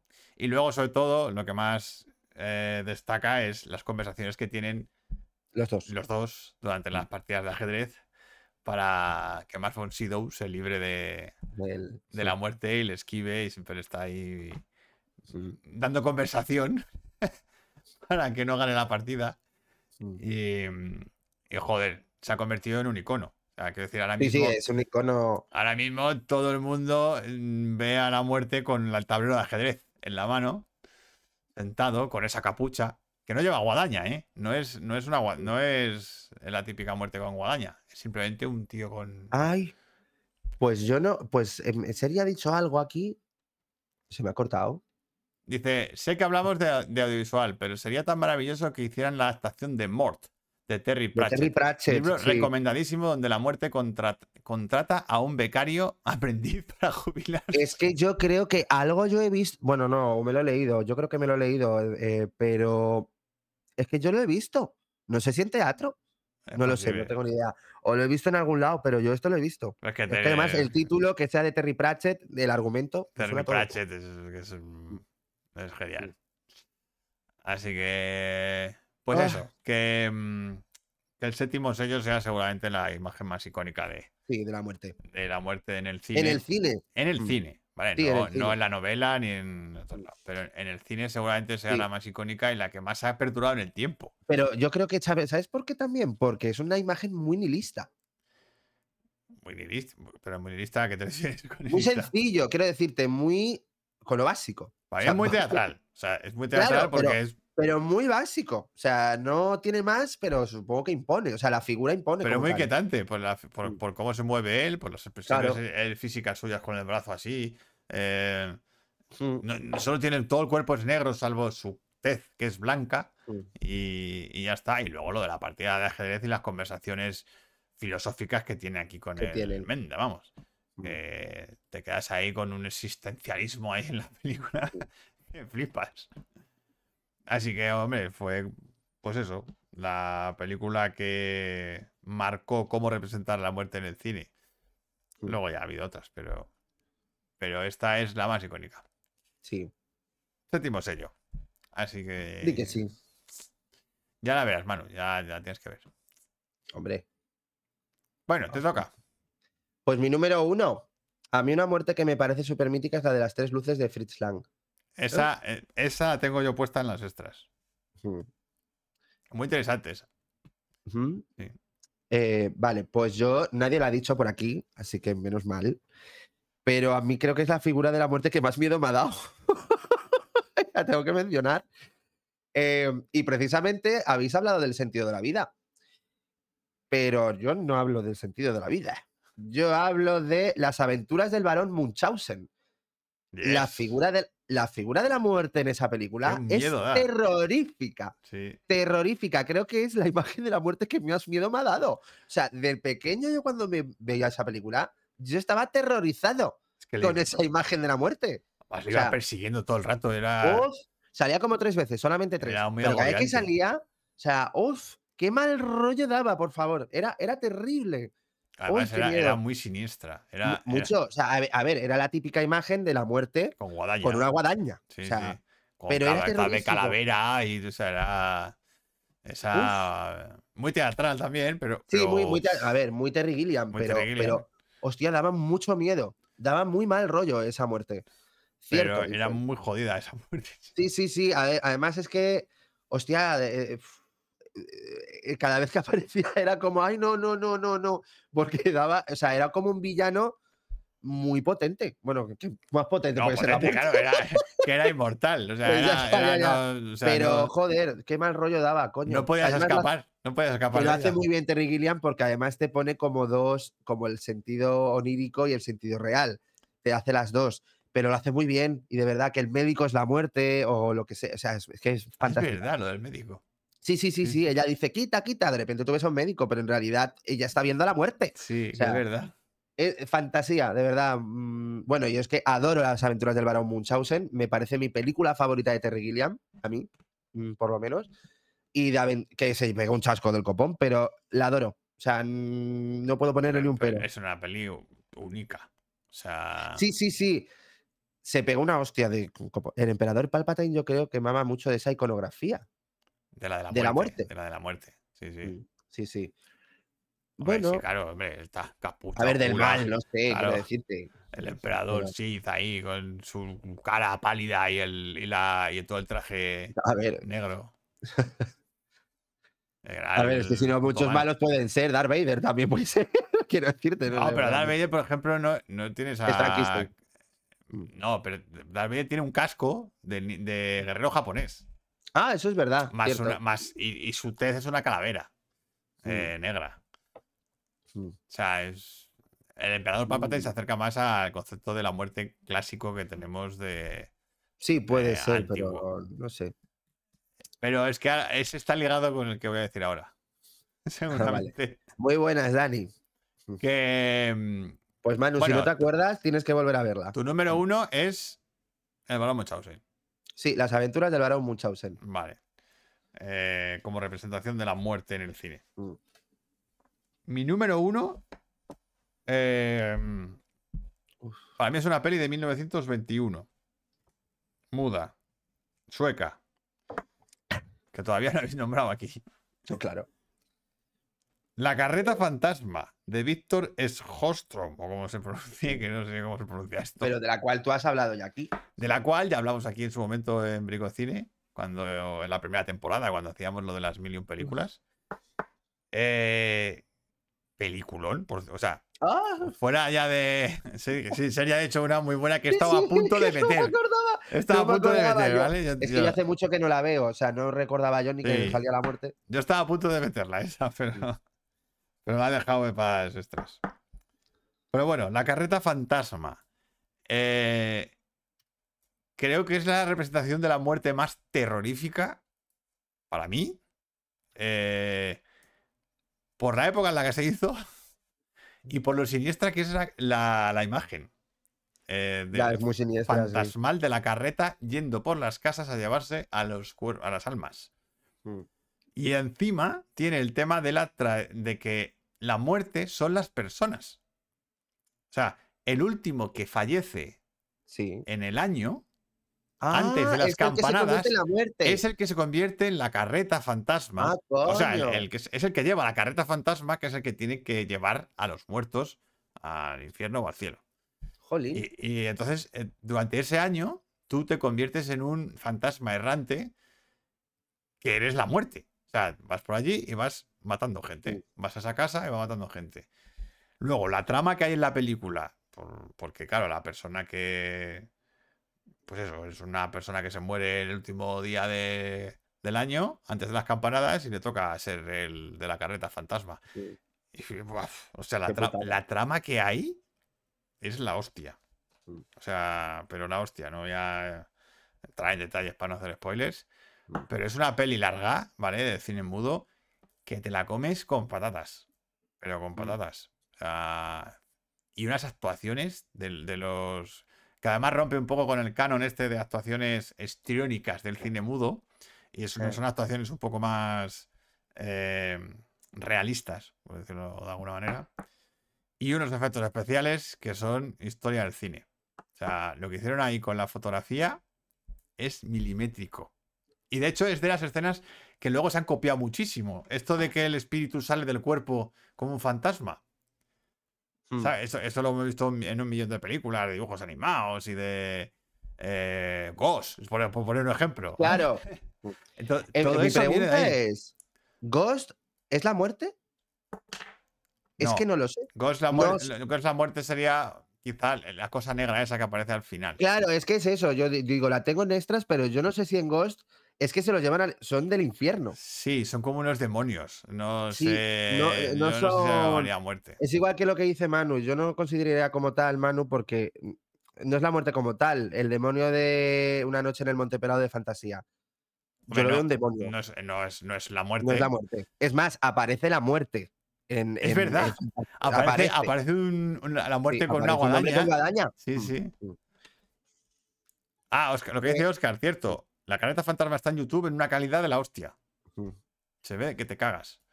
Eh, así que Pues si la podéis ver. ¿Cuánto duraba? eh, pues no me acuerdo, pero estaba cerca. Poquito. Dos orillas, ¿eh? Ah, dos orillas. Sí, sí, puede que, puede que dos orillas, ¿eh? O incluso más. Es que Mm. eran épocas en las que la duración de las películas era muy locas. Ah, Em, y fue un salto de calidad esto. ah, Del copón. Pero brutal. Mira, una hora y 46. Ah, mira. Oscar. Muy guay. Una película, pero muy recomendable y sobre todo si la ponéis en situación, en el contexto en el que se hizo, es un paso de gigante a nivel de Sí. argumento, de actuaciones, de fotografía, de todo. Sea, joya. Obra maestra. Mm. Y de las que se habla muy poco, la verdad. Es una Mm. peli de la que no se comenta mucho. No se suele hablar mucho de ella. Y tiene un impacto brutal en la cultura cinematográfica. De hecho, la, la- la- figura de la muerte es la que dice Sergi. Es un tío con una capucha y una guadaña. Y una Eh, guadaña. una guadaña en el carro. Él, él lleva una guadaña en el carro. Y va así, todo siniestro, en la guadaña, con unos caballos que son como hechos de, de huesos. O sea, es, es terrorífico. Y con la música además que le ponen es ya, vamos. Muy recomendable. La galeta fantasma. Mm. Así que, bueno. Eh, extras. Manu. Uy, perdón, es que tengo unas patillas ya que me las tengo que cortar. O sea, que me estoy, me estoy viendo yo ahora mismo. Uy, Bueno, te digo yo mis extras. ¿Vale? Venga, dale. La última noche de Boris Grushenko. Mm. ¿Vale? Que ha dicho Sergi. Sí. Que la muerte se lo lleva. Eh, ¿Quién conoce a Yao Black? Eh, la muerte se toma unas vacaciones. La del 34. ¿Vale? Las aventuras de Balón Machose, que ya lo has dicho. des- eh, destino final. ¿Vale? Las tres luces, que es del 21, que es del mismo año de la caleta fantasma. Muy interesante también el concepto de la muerte aquí. Eh, y, y a ver, a ver, los diez mandamientos. ¿Tú consideras que la- el, el humo de lo primogénito Hostia, bueno, es verdad Es que es una, fi- una figura de la muerte. va matando? O Sí, sea, sí, eh, es, es como una cosa que va matando, es la muerte. sí, bueno, es la muerte, sí. Es la muerte. del- Es Mm. verdad que no sé si llamarlo como la muerte como tal, pero bueno. Y El microcuento de las reliquias de la muerte en Harry Potter. No lo eh, recuerdo ahora No me mismo. acuerdo del microcuento ese. Sí, hay un, hay, se- recuerdo que hay un cuento, o sea, que es maravilloso esa escena, pero no recuerdo la muerte ahora mismo. Bueno, da igual. Y luego dos que yo consideraría porque la muerte son. eh, trata la muerte como el escenario. Ah, Coco, vale. ¿vale? Porque no, no aparece la muerte como tal, pero No. está representando a la muerte en sí, en todo, todo el mundo de la muerte. Mm. Y a ver, esta si me la compras. Los puertos grises del Señor de los Anillos. No. A ver, es igual, creo que son escenarios. O sea, no es Claro, lo mismo. es un escenario. Son escenarios, no son personajes. Pues eso ya, pero yo lo pongo aquí como, bueno, como vale, una pero la reflexión. muerte también puede ser, quiero decirte, todos los perros van al cielo. O sea, no sé. Em, No, me, no bueno, me- eso es un cielo. bueno, o la Eh. muerte. O sea, quiero decirte, al final es la muerte. O sea, porque también es como los puertos Pero es una representación figurativa de la muerte. Bueno, y además eh, eh, hay un nombre ya. No me vale. A mí no, no, me, no me convence. Como que hay un nombre ya. Claro, o sea, vienen de Valinor, ¿no? Creo que se llama. O sea, que es Valinor el sitio donde van. Eh, bueno, en teoría. Ah, pues eso mismo. Sí, sí. Quiero decir, no me vale. No me- Bueno, yo lo lanzo ahí como posibilidad. Vale. Bueno, ¿Ya? Sí. Vale, pues de los que has dicho, Destino Final, ¿vale? Conoces a Joe Black. El Hellboy 2. En Hellboy 2 aparece un ángel que es de la muerte. No sé si os acordáis. Que- Pero que no es la muerte en sí, ¿no? Pero, hombre, que le anuncia cuándo va a morir. Pues ya, pero eso no significa que sea la muerte. Yo creo que sí. Es, más, es, es que, es que es como un ángel de la muerte que tiene cara de muerte y le dice cuándo va a morir. No sé, o sea, y encima hace un trato con él para que no le mate. te- Se tiene que convertir en malo para básicamente luego no morir. Mira, Matt Damon en Dogma, el ángel de la muerte, dice. ¡Ay, es verdad! Es verdad, es el ángel de la muerte. pero es el ángel de la muerte. o Sí, es que es el ángel de la eh, muerte, Pero es es el demonio. Creo que o es el ángel de la muerte, ¿eh? Es el ángel de la Damon. muerte. Sí. Es el ángel de la muerte. Vale, pues he dicho Hellboy 2. em, luego, Billy Ted, por favor. Las- Hombre, esa muerte que es súper divertida en Billy Ted. Em, luego, yo pondría Supernatural también, porque aparece en la serie y todo esto. En All That Jazz, Jessica Lange, ¿vale? Que hace de Ángel Muerte. ¡Ay, Se lo lleva, básicamente, se lo llevan. y yo pondría, bueno, eh, Ghost mm, no lo pondría, ¿vale? Y a ver si me compras tú esta. Los dementores de Harry Potter. No, no te matan. Es que al final absorben almas. Sí, pero no te matan. Bueno, a Sirius Black casi le matan. Ese es el tema, es como tu último suspiro. O sea, es, es que es eso, me da una como representación de la muerte un poco. Hombre, es- a ver, que sí, tienen toda la forma y toda la- el espíritu de lo que sea la muerte, ¿no? Dani, no te voy a leer, voy a hacer ni puto caso a tu último comentario. Porque no he visto la última temporada. Ah, vale, yo tampoco. Mm. así que nada. Así que pasamos de tu comentario. leer. Eh, bueno, a Sirius Black, joder, coño, le dice- es que en la tercera del prisionero de Azkaban eh, le, le dicen, le va a matar, le van a matar. Y le quitan como le están quitando el último suspiro y luego al final no, pero Sí, que por eso- podría matarle. O sea, podría es que me matado. parece una... Y encima la figura es como de la muerte. Mano dice que te matan si te has fugado de Ah, bueno. Azkaban, eso sí. Vale, bueno, es que si no te... has Bueno, es Vale. verdad. Es el beso de la Es muerte. el beso de la muerte. Bueno, Sí. pues la muerte, ¿ves? no sé. O sea, y encima es que la figura es muy de la muerte, la de los dementores, pero bueno. Entonces el, padri- el padrino también es la muerte. Porque da el beso de la muerte. Ah, bueno, también. Oye, a mí eso me gusta, Eso ¿eh? está bien. A mí eso me gusta. Sí, sí, sí, sí, sí. Al Pacino, Al Pacino es la muerte. Pachino es la muerte. Que se- sí que iban a matar. Sirio se fugó y sí que iban a Bueno, matarlo. Sí, bueno. Que sí, que el beso de la muerte, quería decirte. Vale. Pero que eso. mm. Bueno, está ahí, ahí, está ahí, ahí, los dementores. Eh, ¿y Pero ¿qué, dices, dice Da- Dani? Dani? Pero sobre todo el personaje más top en la serie de Sandman. eh, pues, No te, La chica Dani, negra que es literalmente la muerte. Bueno, pues Bueno, es que no he visto Sandman, pero vale. imagino eh, que sí. ok, Sí, sí. Sí, yo no lo sé, yo tampoco. Ok, pues ya está. Bueno, Pues personajes Uf. o la muerte como personaje en el cine. Hemos hecho ahí un repasito, sí, Sí. curioso. Han salido peliculones. Pero el humo negro de perdidos es la muerte. Hostias. Hostias. Yo no sé decirte, ¿eh? A ver, realmente no. A ver, mata. real- A ver, luego mata. realmente Bueno, no. no mata. No, sí mata. A ver, ¿cómo que no mata? Joder, se cargan un Mata, montón. mata bastante. Pero luego también dice, a ti no te mato. Pero Bueno, como no es, no es la muerte, es Mm. un personaje. Lurina. Ni tú ni nadie. Bueno, pues eh, hasta aquí hemos llegado con la muerte como personaje. Sí. Pero vamos a seguir con un poquito de muerte o oscuridad. Bueno, ah, bueno como lo queramos vale. llamar. Pues vamos a, a, tratar con uno de los directores que más ha tratado el tema, que aunque de manera muy particular.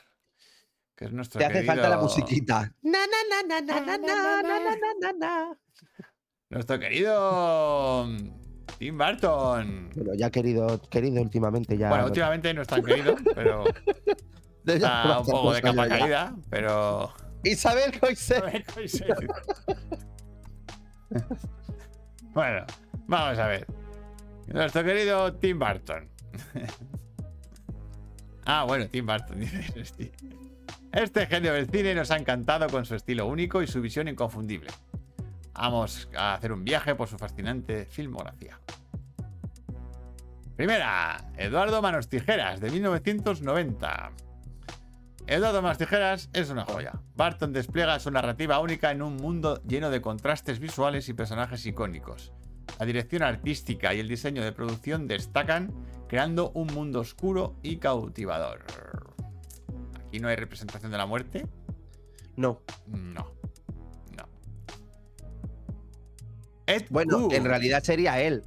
Sí, el pobre sí. Bueno, Ed Wood. Ed Wood del 94. En Ed Wood, Ed Barton construye un precioso homenaje a la ilusión de hacer cine. El blanco y negro y el estilo visual hom- homenajean la estética de la época. Destacan las increíbles actuaciones y la dirección de arte, capturando la esencia del cine de serie B de los años 50. Obra maestra.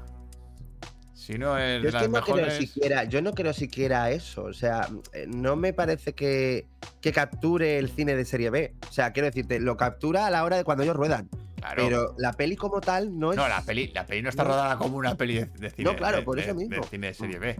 Pero sí, sí captura la esencia. O sea, no, no, no, de- la esencia de la captura con- total. Claro, de hacerla, de hacer la película. Coño, ¿qué, qué ha pasado?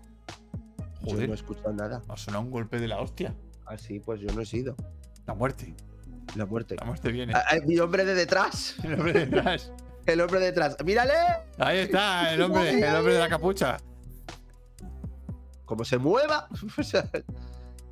Dice Tim, Oscar dice, Tim Burton me rodó Ed Wood que me la hizo a mí. me la hizo a mí.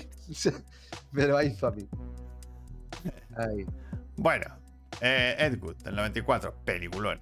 De lo mejor que ha hecho eh, Tim Burton. Ay, esa escena es de las, de las últimas, ¿no? Creo, la que dice Juanfer. Cuando se encuentran Ed Wood y Orson Welles. No es de las últimas, pero sí ¿No? es del último tercio de la peli, que es cuando Sí. se lo encuentran en un Está en el bar. Sí, en un bar o. Esa escena es, yo, joder, me Sí. acuerdo de esa escena, yo, mogollón, del discurso que le suelta. Sí. Es maravilla. Y es un homenaje a hacer cine. Como en plan, haz lo que te salga de la polla, tío. Sí. Que digan lo que quieran. Que digan lo que quieran. Tú haz O lo sea, en que este quieras. ah, Tim Burton lo hizo súper, súper bien. Esa es la hostia. Ah, Y bueno, Martin Landau está que flipas. Sí. Bueno, ganó el Oscar. Eh, claro. Sleepy Hollow, 1999. Joya. Barton crea un mundo de terror gótico con una cinematografía impresionante. La película destaca por su uso magistral de la iluminación y la dirección de arte. Cada plano es una obra de arte que acompaña al maravilloso guion Mm. de Andrew K. Walker y Kevin Jagger. Andrew Kevin Walker. O como se escribe, Andrew K. Andrew K. Walker. Walker, me encanta. Peliculón. Yo sigo diciendo que creo que Sleepy Hollow es la que cuenta con uno de los mejores guiones de Barton, ¿eh? O sea, de verdad. Es que el guion de Sleepy Hollow es jodidamente bueno. Sí, yo bueno. estaría, sí, entre, entre esa y Ed Wood, Ed Wood, eh, mm. estarían ahí. ahí. De guion, sí. de guion, O sea, de guion. mm. Pero es que esto, pero es que esta peli de foto, o sea, de foto Qué es un cabrón. despipote. que cabrón, dice Sleepy Hollow es la única que Christopher Walken no va maquillado. Vamos, joder. Y Bueno. sale Casper Van Dien, es verdad. sale Casper Van Dien, sí. Es verdad. Y hace, muy bien, y, hace, su- y hace muy bien su papel. Sí, la verdad es que sí. A ver, en su momento de etapa máxima. Porque encaja muy bien en el perfil que le toca hacer. encaja. Es que todo está muy bien en esta peli, todo.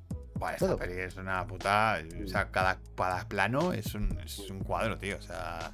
Ya, pero bueno, que visualmente es la hostia y que el guion es que es muy y bueno. que encima o sea, el guion es cojonudo que te tiene, Es que te tiene bueno. atado por los huevos todo el rato. sí, sí, sí. Y, y encima con esos plot twists que le dan ese, Sí, sí. e- esa mezcla entre realismo y, y fantasía. O sea, consigue hacer una peli gótica de las de tomo y lomo, pero con un guion redondo. O sea, de verdad. Sí, con Todo, hay como todo está- movidas políticas. Es que Sí, sí, es por eso. Es que todo está medido. Peliculón de aquí de Mm. Tim Burton.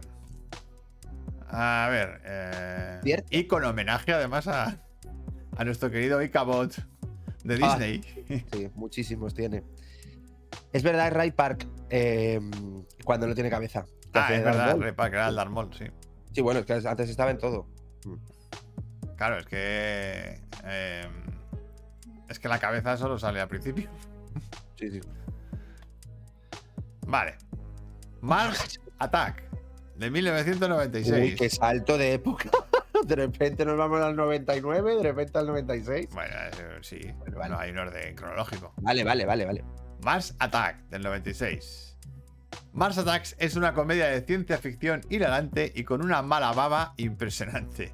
Barton dirige a un elenco estelar en esta parodia alienígena llena de humor absurdo y situaciones extravagantes que te harán reír a carcajadas. Que se estrenara el mismo año de Independence Day fue impagable. Sí, eso sí. A ver, yo creo que aquí es, es el. Tim Burton nunca se ha visto en una semejante. No, Nunca. esto no. Esto... Que le dieran tanto dinero para hacer. Para ser un hijo puta, porque Es básicamente que es, que lo es que un hace. cabrón. O sea, lo que me pude reír yo viendo esta peli. Ah, por eso es que además eso, que, que el año de Independence Day, Ya. con toda moda de las marcianos y tal, que yo no sé hasta qué punto estará hecho aposta, porque no, Uy. no lo sé. Yo creo que, Ah. a ver, tú la ves y está hecho a posta. Ya, pero, sí, pero es que no le dio tiempo a ver Independence Day. Ah, lo de Independence Day no, no, yo creo que no. Creo que no. A ver, no tiene nada que ver por una parte. O sea, él quiso hacer un homenaje también a las películas de los años 50. o sea, Claro, y todo eh. Y son como dos homenajes muy distintos. Sí, sí, pero al final riéndose de todo América. O sea. bueno, como siempre ha sido Tim Burton. Así que. Dice Sergi, el que mejor actúa en esta es Tom Jones. que aquí, el lado punky de Tim que Burton. ya sí, Nicholson sí. hace dos papeles aquí. Sí, dos. dos, Oscar dice, os recomiendo buscar en Google los cromos originales en los que se Ay, inspiró Mars. Attack. Eran cromos Sí. infantiles de Gore, partiendo Sí. de esa base. O sea, cágate. Eso lo he visto. Es maravilla. Sí, Ya, lo, que ya, dice, ya. lo que dice mejores repartos, vamos, de la historia del cine, por favor. Aparece todo. Hollywood. Todo Hollywood quería salir ahí. Y, Pero ahora vamos. los matan a todos, da igual. Esto es maravilla. Bueno, pero esto es lo que te digo. O sea, hace un homenaje con mucha mala baba. Con mucha mala baba. O sea, ya está. No sí, dice, voy a Y todo. le sale redonda la jugada. Para mí le sale redonda.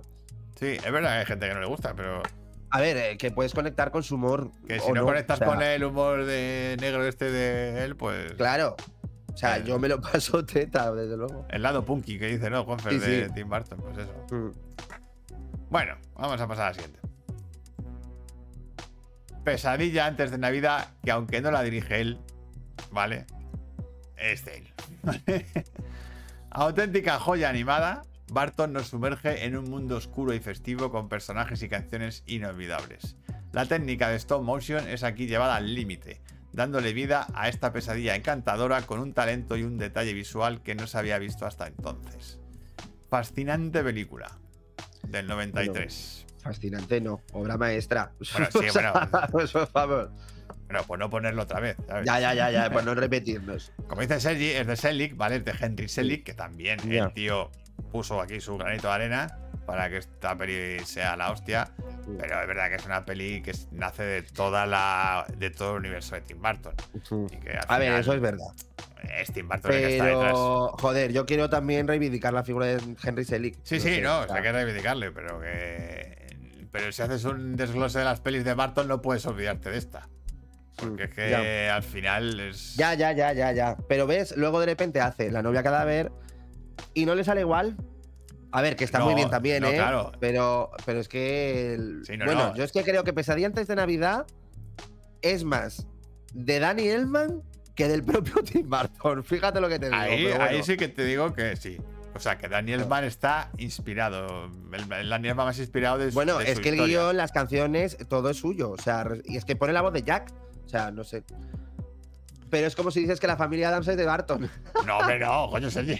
No jodas.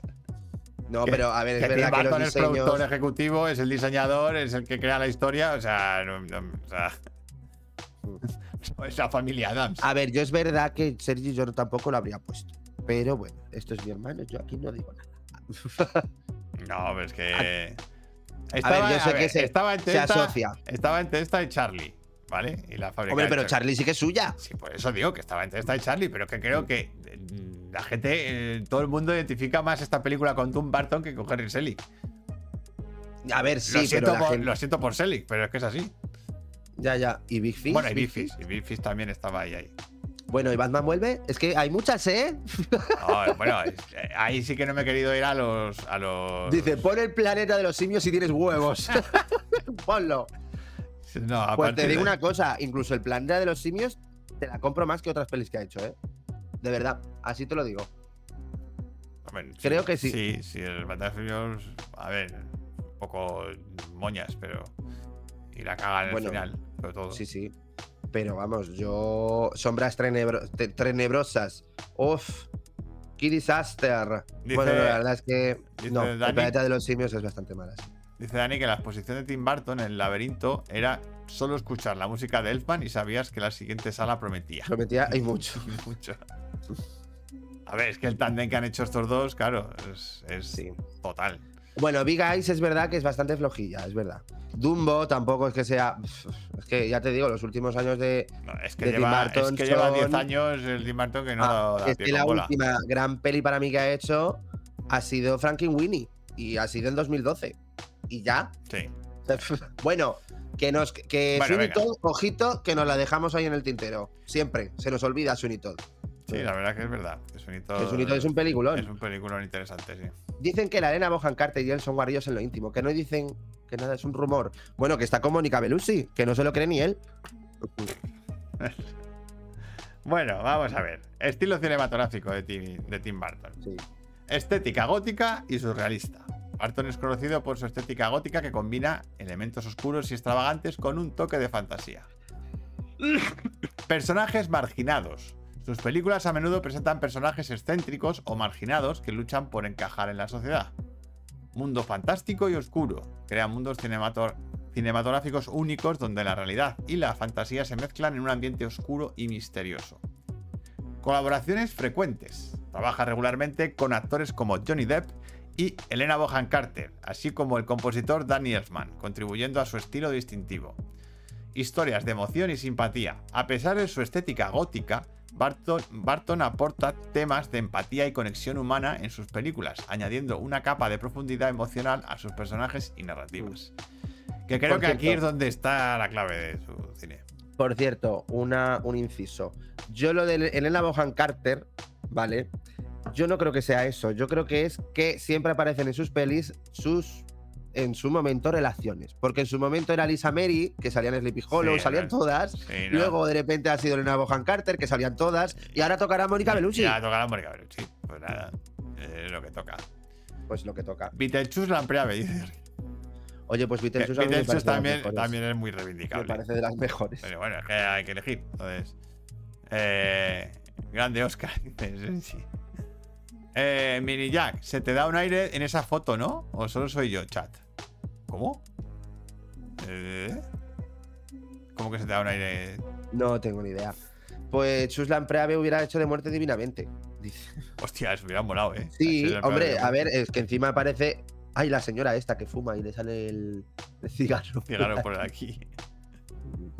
Curiosidades. Su libro de poesía. Tim. Burton escribió un libro de poesía ilustrado antes de su carrera como director y convirtió una de las historias de su primer cortometraje, Vincent.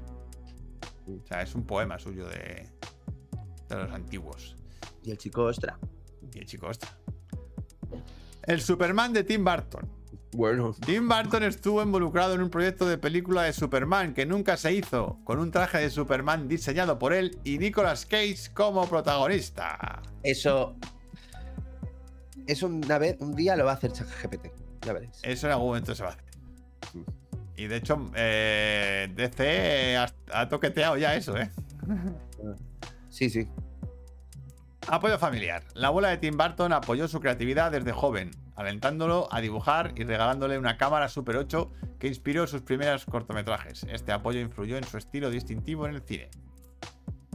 Así que... Dice Sergi que el Superman que todos merecíamos. Sí. Bueno, que sepáis que Nicolas Cage está nominado a los Globos de Oro, ¿eh? No lo olvidéis. Este año, sí, sí. Mm. Juanfer dice que la peli de Superman estaba escrita por Kevin Smith, además. Sí, Sí. eso fue esa historia. Esa historia es telita, sí.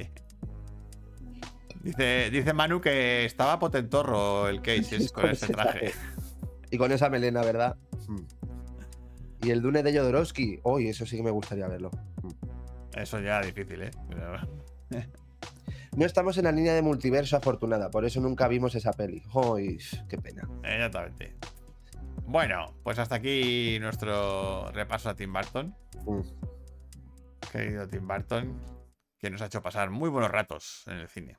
Este director. Lo sabemos, Juanfer, lo sabemos. Sí, sale la última de Flash, sí. sí ese, Con homenaje incluido Con a Kevin Smith. Con homenaje incluido a Kevin Smith. Bueno, bueno, bueno. Vamos a. ¿A qué vamos? Espérate, que tengo aquí. mm, er, Vamos a Haz tu corto.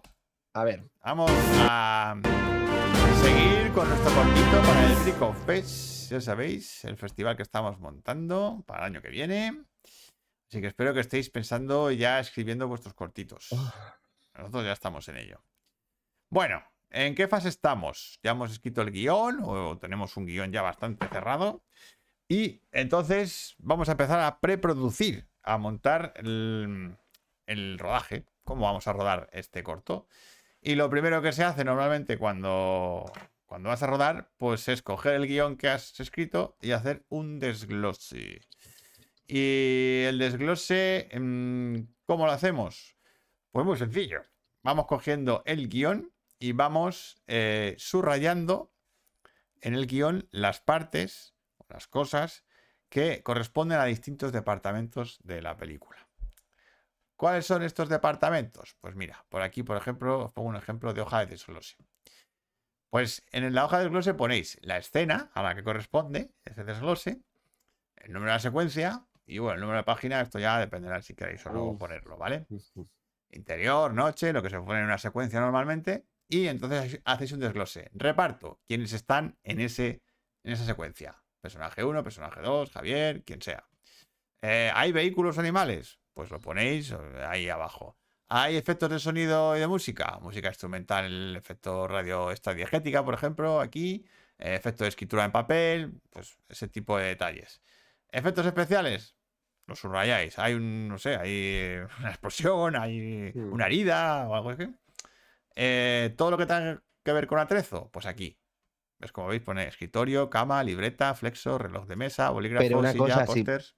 Mi pregunta es, si de repente en tu corto no te hace falta figuración y ya lo sabes desde un principio, Pues no hace falta ni que pongas esa no lo sección. pones, o sea, Ah, claro, vale. por eso digo que tú vas subrayando en el guion, vas apuntando en el guion, eso es por eso es de glosar, eh, lo que encaja en esta tabla. Si no tienes figuración, pues lo tienes. De hecho, en este ejemplo no hay, por ejemplo. ¿Vale? Maquillaje, lo que necesitas de maquillaje, pues ahí lo apuntas. Hay una herida, hay un, no sé, hay que maquillar porque el personaje parece más viejo, yo que cualquier cosa de esas. Vestuario, igual. Le he pedido el guion a ChatGPT y me ha dicho que necesito 1200 figuras.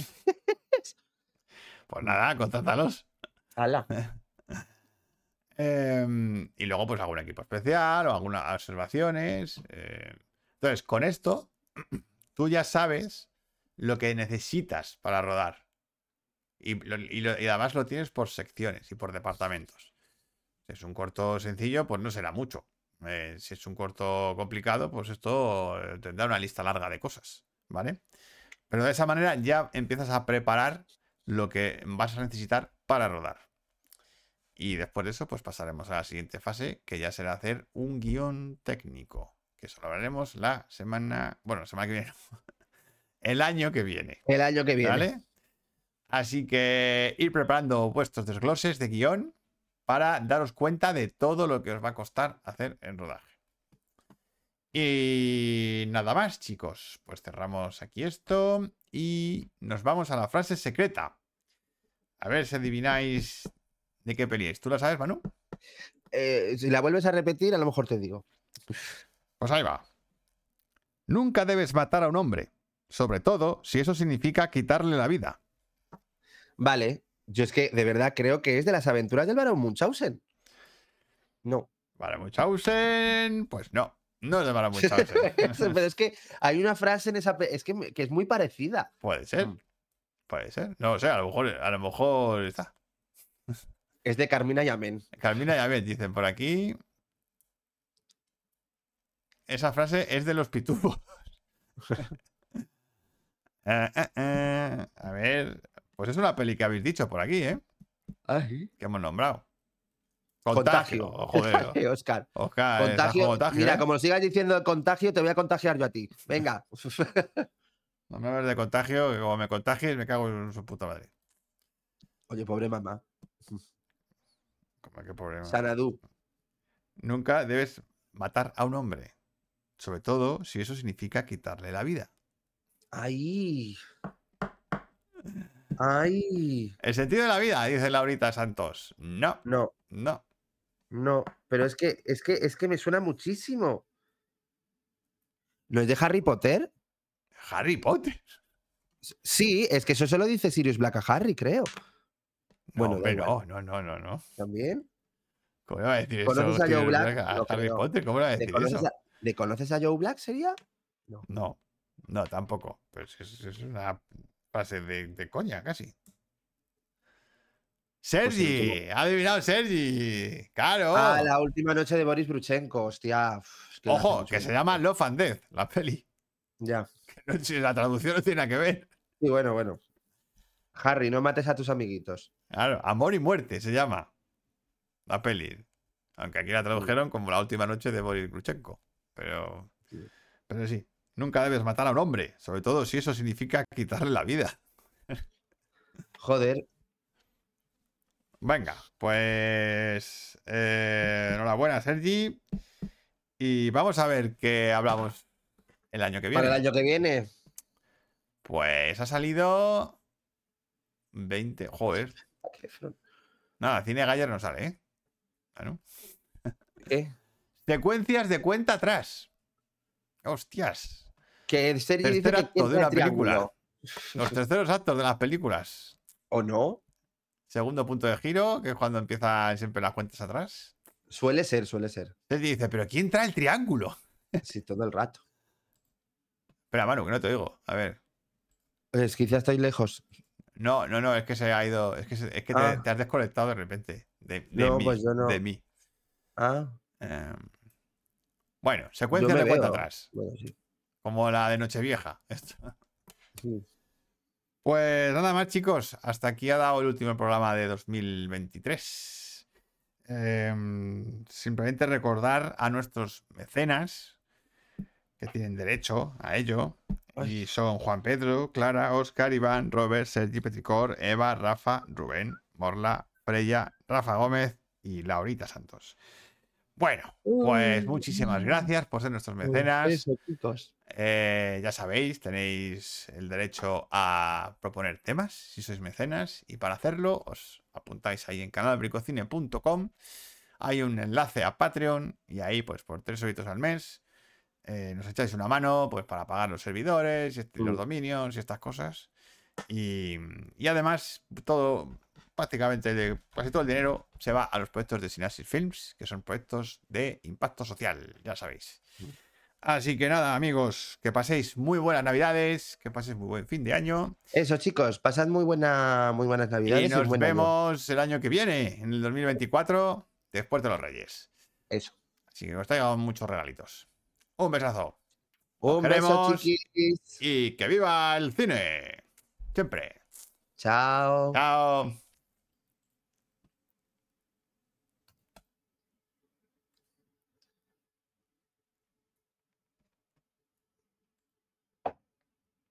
Mm.